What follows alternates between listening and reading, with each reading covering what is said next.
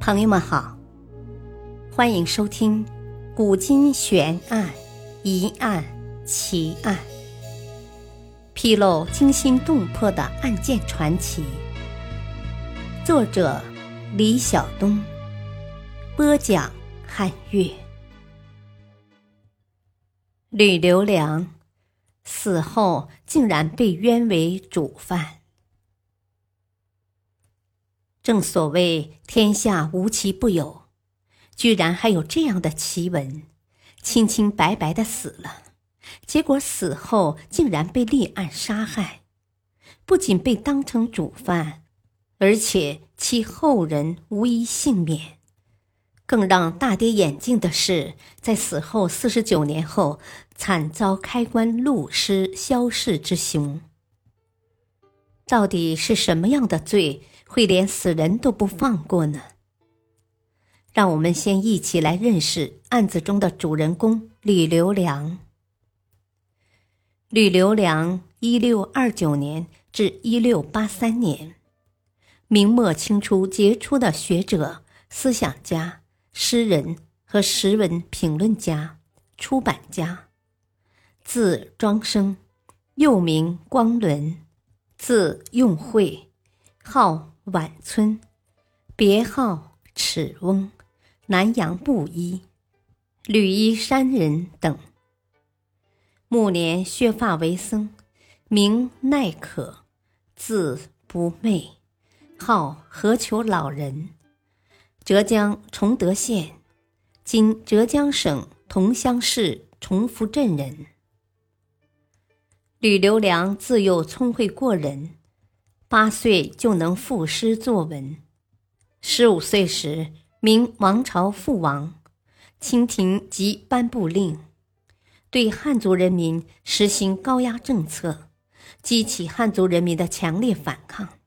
吕留良视明王朝父王为天崩地解。吕氏一生一身傲骨，视仕途如粪土。他散万金之家以节客，往来湖山之间，跋风涉雨，各尝艰苦。吕留良不但用家产支援起义军，而且也曾直接参加抗清战斗，左骨中箭，留下终身创伤。吕留良的著作中记载了许多清朝事迹，下笔行文毫无顾忌。尤其对康熙时政指斥颇多。吕留良死后，书稿藏于家中。湖南晋州人曾静到州城应试，看到吕留良的部分诗文，文中力唱华夷之别，他很感兴趣，就派弟子张熙到吕留良家中求吕氏遗书。吕保中热情接待张熙。把先父遗书全部给了他，并向他介绍了吕留良之徒严鸿奎以及严鸿奎之徒沈在宽等人。曾静、张熙、严鸿奎、沈在宽等往来密切，志趣相投，以华夷之别为思想基础，图谋反清复明。当时恰值雍正意制宗室，猜忌功臣。胤祀、胤堂和年羹尧等人先后被治罪，其党徒造作流言攻击雍正，不得人心，行将垮台。曾静等人误信流言，认为反清复明时机成熟。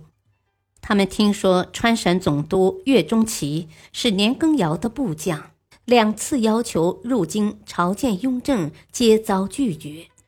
对雍正又恨又怕，正暗自担心，又听说岳钟琪是岳飞的后裔，而清则是金人后裔，岳氏与清朝恰为世仇，于是便策划了一番，决定借助于岳钟琪的兵力反清复明，派张熙前往游说。张熙向岳钟琪投递一封书信。上面列举了雍正的九大罪状：弑父、逼母、害兄、屠弟、贪财、好杀、酗酒、好淫朱中用佞，力劝岳钟琪拥兵举义，光复名士。岳钟琪收到书信后大吃一惊，为了亲得主谋，他佯装赞同张熙意见，与张熙定盟起誓，同生死共患难，让张熙请出其师友辅佐起事。张熙信以为真，供出曾静。岳钟琪又佯装迎请曾静，将二人送往北京，接受雍正亲审。曾静、张熙一见皇帝，才明白被岳钟琪出卖，立即伏地认罪，供出了事情的全部真相。雍正传命浙江总督查抄吕留良、严鸿奎、沈再宽等人家藏书籍，连同所有人犯一起借送京师审讯。雍正亲阅吕留良书稿，研究吕留良的反清思想。认为应该就此案大造舆论，从理论上批驳华夷有别说，在意识形态领域大树特树清朝正统观念。他将已死的吕留良、吕保中和严鸿奎戮尸，沈再宽凌迟，吕严亲族十六岁以上男子全部斩首，妇女幼童发往东北边疆为奴。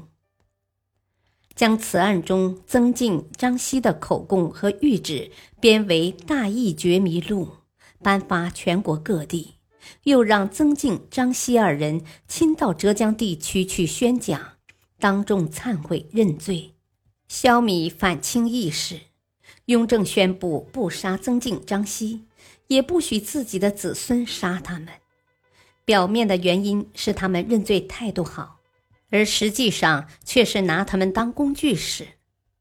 吕留良在生前是寂寞的，在他死去几十年后，终于有了一位知音曾静。可是这位身后知音，却给吕留良及其家族带来了灭顶之灾。雍正决定开棺录吕留良之尸。当尘封了四十九年之久的棺椁被打开之时，却发现吕留良肌肤完好，色泽如生，并且胸前还写有“重见天日”四个大字。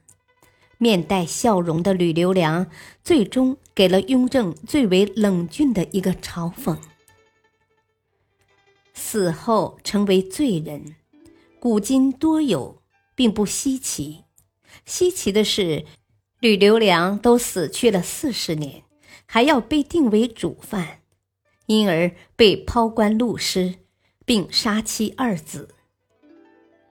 吕留良之所以在死后四十余年又受极刑于身后被抛棺戳尸，以致见不为人称道，其原盖由于曾静的谋反案，及其后在雍正的出奇料理下。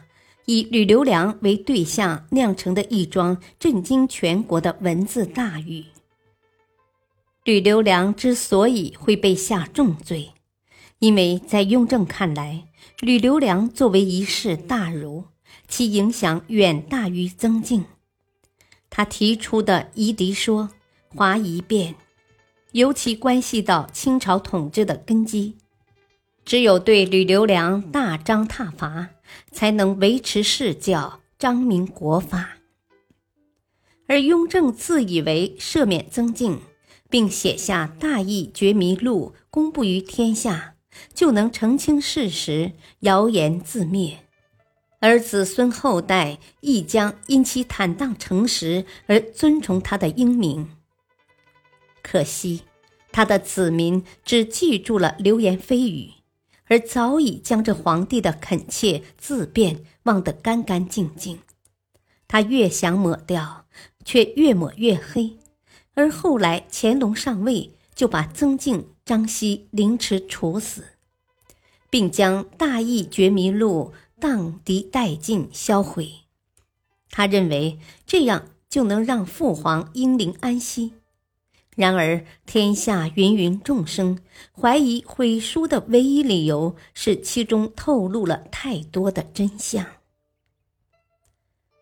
历史话外音：大兴文字狱的时代，不仅禁锢了人们的思想，而且阻碍了时代的进步。